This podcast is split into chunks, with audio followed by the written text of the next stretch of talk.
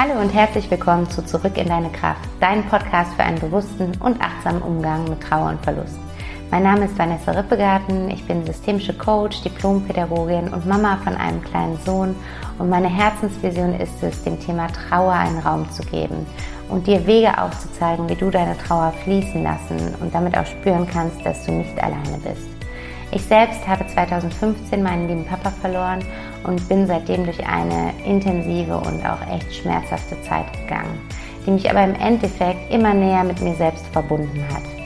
Ich möchte dich gerne an meiner Reise teilhaben lassen und dich durch meine Erfahrungen und Wege aus der Trauer heraus inspirieren und unterstützen, damit du auch wieder mehr Lebendigkeit, Leichtigkeit und Kraft in deinem Leben spüren kannst. Denn das ist möglich. Du musst nicht alleine dadurch, lass uns den Weg einfach gemeinsam gehen. Hallo und herzlich willkommen zu einer neuen Folge von Zurück in deine Kraft. Es ist einfach super schön, dass du heute wieder mit dabei bist und ich möchte heute in dieser Folge, in der es darum geht, was wirklich zählt im Leben, dir eine Passage aus einem Buch vorlesen, was mich sehr, sehr berührt hat und was ich jedem empfehlen kann, unabhängig davon, ob ähm, du bereits einen geliebten Menschen verloren hast, ob du gerade in Trauer bist oder nicht. Ähm, es ist ein äh, Buch, das in Romanform geschrieben ist und was einfach einen wunderbar gütigen Zugang zum Sterben herstellt. Und es ist das Buch von Bronnie Ware, Fünf Dinge, die Sterbende am meisten bereuen. Kennst du vielleicht, ist auf jeden Fall ein sehr bekanntes Buch. Und ich möchte in diesem Buch dir eine Stelle vorlesen. Das Buch ist so aufgebaut, dass eben ähm, ja immer wieder Sterbende ihre Lebensgeschichte erzählen, beziehungsweise Versäumnisse in ihrem Leben, was sie rückblickend anders gemacht hätten. Und äh, ich möchte dir eine Passage vorlesen, in der es um John geht. Und John, ja, bereut, dass er so viel gearbeitet hat im Leben. Und diese Stelle möchte ich dir heute gerne vorlesen, weil es geht mir gar nicht darum, ob das, was zählt im Leben, das ist, dass man viel arbeitet oder nicht. Ich glaube, da geht es eher darum, wenn man seine Berufung gefunden hat und wirklich Sinn findet in dem, was man tut, dann kann man auch gerne super viel arbeiten.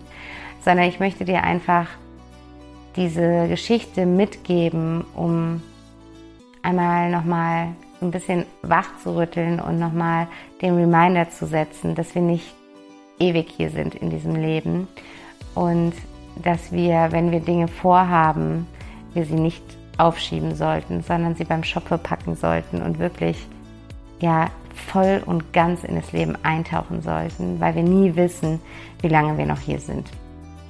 Und ja, in diesem Sinne ähm, möchte ich dir jetzt gerne einmal diese Passage vorlesen. Also lehn dich zurück, mach es dir gemütlich, lass mich hier diese kleine Lesestunde mit dir einmal machen und ähm, kuschel dich vielleicht ein in eine Decke oder ja, wo auch immer dir nach ist, nimm dir was Leckeres zu trinken dazu und dann legen wir los mit der Passage aus fünf Dingen, die Sterbende am meisten bereuen, zu der Frage, was ist wirklich wichtig im Leben. In diesen Frieden hinein sagte John auf einmal, ich wünschte, ich hätte nicht so viel gearbeitet, Bronny. Was für ein Trottel ich gewesen bin. Ich saß ihm gegenüber und sah ihn an. Er brauchte keine Ermunterung, um vorzufahren. Verdammt, ich habe viel zu hart gearbeitet und jetzt bin ich ein einsamer alter Mann und liege im Sterben. Das Schlimmste daran ist, dass ich als Rentner die ganze Zeit allein war, obwohl es gar nicht nötig gewesen wäre. Ich hörte mir seine Geschichte an. John und Ma Margaret hatten fünf Kinder großgezogen, von denen vier inzwischen eigene Kinder hatten. Das fünfte mit, war mit Anfang 30 verstorben. Als alle Kinder erwachsen waren und das Haus verlassen hatten, bat Margaret ihn, ihren Mann in Ruhestand zu gehen. Beide waren fit und gesund und hatten genug Geld beiseite gelegt, um ihren Lebensabend bequem genießen zu können. Aber er meinte immer, es würde vielleicht doch nicht ganz reichen. Margaret antwortete jedes Mal, sie könnte doch ihr riesiges, fast jetzt leerstehendes Haus verkaufen und etwas Passenderes kaufen, dann würde auch noch etwas kapitalfrei werden. Dieser Kampf zog sich über 15 Jahre hin, doch er arbeitete immer weiter. Margaret war einsam und hätte gern ihre Ehe neu entdeckt. jetzt wo Kinder und Arbeit eigentlich abgehakt waren. Jahrelang verschlang sie alle möglichen Reiseprospekte und schlug verschiedene Länder und Regionen vor, die sie zusammen bereisen könnten. Auch John wäre gerne mehr gereist, und so stimmte er Margarets Vorschlägen immer zu. Doch leider genoss er auch den Status, den seine Arbeit ihm verlieh. Dabei mochte er die Arbeit an sich gar nicht so sehr, wie er mir gestand, sondern nur die Rolle, die er dadurch in der Gesellschaft und bei seinen Freunden spielte. Die Jagd nach dem nächsten großen Deal war eine Art Sucht für ihn geworden. Eines Abends, als Margaret ihn mit Tränen in den Augen bat, sich endlich zur Ruhe zu setzen, sah er seine wundervolle Frau an und begriff, dass sie nicht nur einsam war und sich nach seiner Gesellschaft sehnte, sondern dass sie inzwischen beide alt geworden waren. Diese wunderbare Frau hatte mit unglaublicher Geduld darauf gewartet, dass er in Rente ging. Als er sie so betrachtete, war sie für ihn immer noch so schön wie an dem Tag, an dem er sie kennengelernt hatte. Aber John begriff zum ersten Mal in seinem Leben, dass sie nicht ewig leben würden. Obwohl er aus unerklärlichen Gründen wie versteinert war, willigte er an jenem Abend ein. Margaret war aufgesprungen und ihm, ihm um den Hals gefallen, und aus ihrem kummervollen Tränen waren Freudentränen geworden. Doch ihr Lächeln hielt nicht lange an, denn im nächsten Moment fügte er hinzu, in einem Jahr. Damals hatte er seine Firma gerade einen neuen Deal an der Angel, den er aushandelte, und er wollte die Sache unbedingt noch zu einem guten Abschluss bringen. Seine Frau hatte 15 Jahre lang darauf gewartet, dass er in Rente ging. Da konnte sie es doch sicher noch ein Jahr länger aushalten. Es war ein Kompromiss, aber sie stimmte nur widerwillig zu. Während die Sonne am Horizont versank, gestand mir John, dass er sich schon damals selbstsüchtig vorgekommen war, aber er konnte sich einfach nicht aus dem Berufsleben zurückziehen, bevor er nicht diesen einen Deal noch abgeschlossen hatte. Nachdem seine geliebte Frau jahrelang davon geträumt hatte, wurden ihre Träume schließlich doch Wirklichkeit. Sie machte konkrete Pläne und telefonierte regelmäßig mit einem Reisebüro. Wenn er von der Arbeit nach Hause kam, wartete sie jedes Mal mit einem schönen Abendessen auf ihn. Und während sie an dem Tisch aßen, um den sich einmal ihre ganze Familie geschart hatte, teilte sie begeistert all ihre Gedanken und Ideen mit ihm. John konnte sich jetzt langsam auch mit dem Gedanken an den Ruhestand anfreunden, obwohl er immer noch darauf bestand, seine zwölf Monate zu Ende zu bringen. Vier Monate nach seinem Versprechen, acht Monate bevor er es einlösen sollte, klagte Margaret plötzlich, ihr sei so flau im Magen. Zuerst war ihr nur ein bisschen schlecht, aber als sich ihr Zustand nach einer Woche nicht geändert hatte, teilte sie ihm eines Abends mit, dass sie einen Termin beim Arzt gemacht hatte. Es war schon dunkel.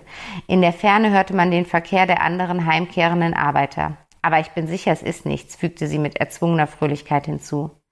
John machte sich zwar Sorgen, weil sie sich nicht gut fühlte, aber es kam ihm gar nicht in den Sinn, dass mehr dahinter stecken könnte. Bis ihm Margaret am nächsten Tag eröffnete, der Arzt habe ein paar Labortests vorgeschlagen. Selbst wenn die Testergebnisse in der nächsten Woche nicht gewesen wären, hätten beide gemerkt, dass etwas im Argen lag, denn sie fühlte sich immer unwohler und hatte Schmerzen. Doch wie schlimm es stand, hatten sie beide nicht erwartet. Margaret würde sterben. Wir bringen so viel Zeit damit, Pläne für die Zukunft zu schmieden, machen uns abhängig von irgendwelchen Ereignissen, die erst noch eintreffen müssen, damit wir glücklich sein können und tun so, als hätten wir alle Zeit der Welt. Dabei haben wir nichts anderes als das Leben heute. Es war nachvollziehbar, dass John seine Entscheidung schwer bereute. Ich verstehe durchaus, dass man seine Arbeit lieben kann und dafür muss man sich auch nicht schuldig fühlen. Ich liebte meine Tätigkeit zu diesem Zeitpunkt ja auch, trotz der Traurigkeit, die so oft mit ihr verbunden war.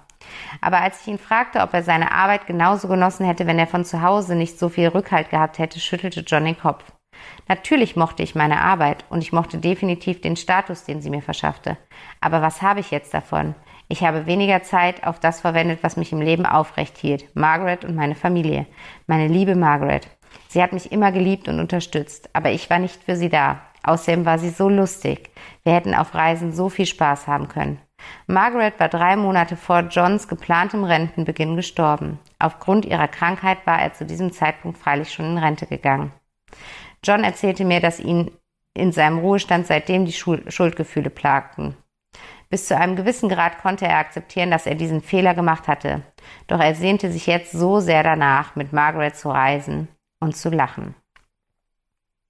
Ja, und ich wollte euch diese Geschichte unbedingt vorlesen, weil es ist schon einige Zeit her, dass ich das Buch gelesen habe, aber diese Geschichte ist so hängen geblieben, weil ich finde, sie beschreibt so, so treffend und so gut, um was es eigentlich wirklich im Leben geht. Und was wirklich im Leben zählt. Und was wirklich zählt, ist, dass wir lieben und dass wir unsere Liebe verschenken und dass wir Liebe empfangen und einfach glücklich sind in diesem Leben. Und so oft machen wir das davon abhängig, dass irgendwas passiert im Außen, sei es auf äh, familiärer Basis, dass wir erst glücklich sein können, wenn wir den richtigen Partner haben, wenn wir Kinder haben, wenn wir das richtige Haus haben, wenn wir das gewisse Einkommen haben, wenn wir im Beruf einen gewissen Status erreicht haben, einen gewissen Karriereschritt gemacht haben,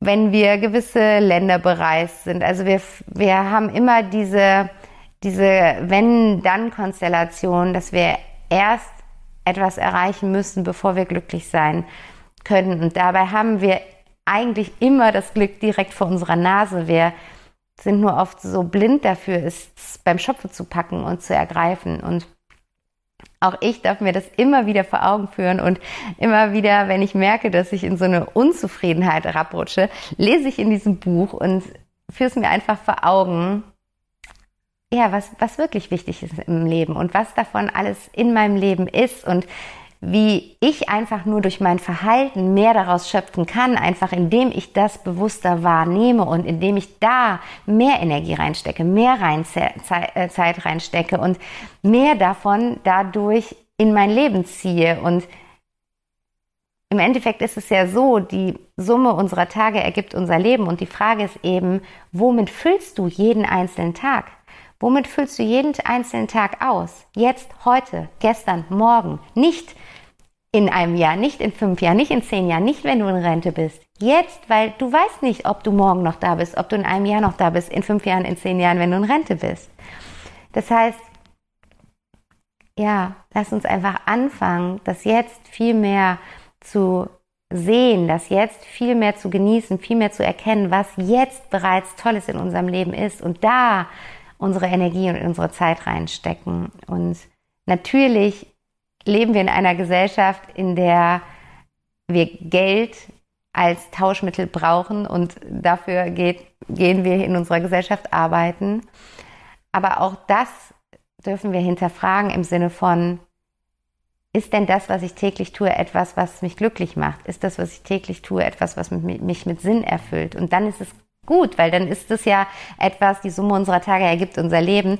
Dann ist es ja, dass du was getan hast, jeden einzelnen Tag, was dich erfüllt. Und dann darfst du noch weiter darüber hinausschauen, wie kannst du das so gestalten, dass du auch die anderen Lebensbereiche wie Familie, Partnerschaft, Freunde, die dich erfüllen, ähm, da nicht zu kurz kommen lässt.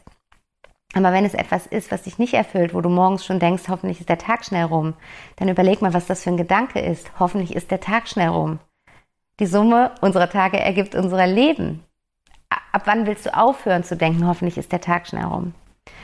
Und ja, das wollte ich dir heute einfach als, als kleinen Weckruf und Reminder mitgeben. Und ich hoffe, dass ja, dich die Geschichte genauso berührt wie mich und genauso viel in dir zum Nachdenken bringt. Und ähm, bin mega gespannt da auf deine Rückmeldung, auf dein Feedback dazu. Lass mir da gerne einen Kommentar unter dem Post von heute auf Instagram da, was diese Geschichte mit dir gemacht hat. Ich kann dieses Buch von Herzen empfehlen. Da sind noch so viele weitere inspirierende, wichtige Passagen in diesem Buch. Fünf Dinge, die Sterbende am meisten bereuen von Bronnie Ware. Ähm, also eine absolute Herzensempfehlung, um einfach mehr mit uns selbst in, in unserem Leben in Kontakt und Verbundenheit zu kommen und zu erkennen, was wirklich wichtig ist im Leben und was, was wirklich zählt.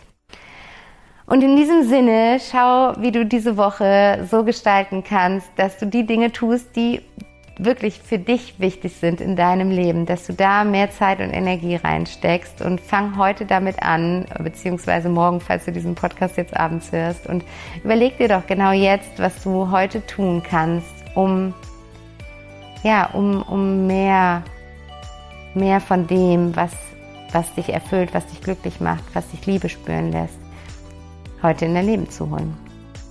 Und in diesem Sinne wünsche ich dir jetzt eine ganz wundervolle Woche und Ich hoffe, dass du achtsam mit dieser Geschichte im, im Hintergrund, im Hinterkopf durch diese Woche gehst und achtsam da einfach dich auch selbst beobachtest. Was, was ist das, was dich glücklich fühlen lässt und wo tankst du Liebe und gibst du Liebe? Und ähm, da einfach für dich mal ja, reflektierst, wie du davon mehr geben und nehmen kannst.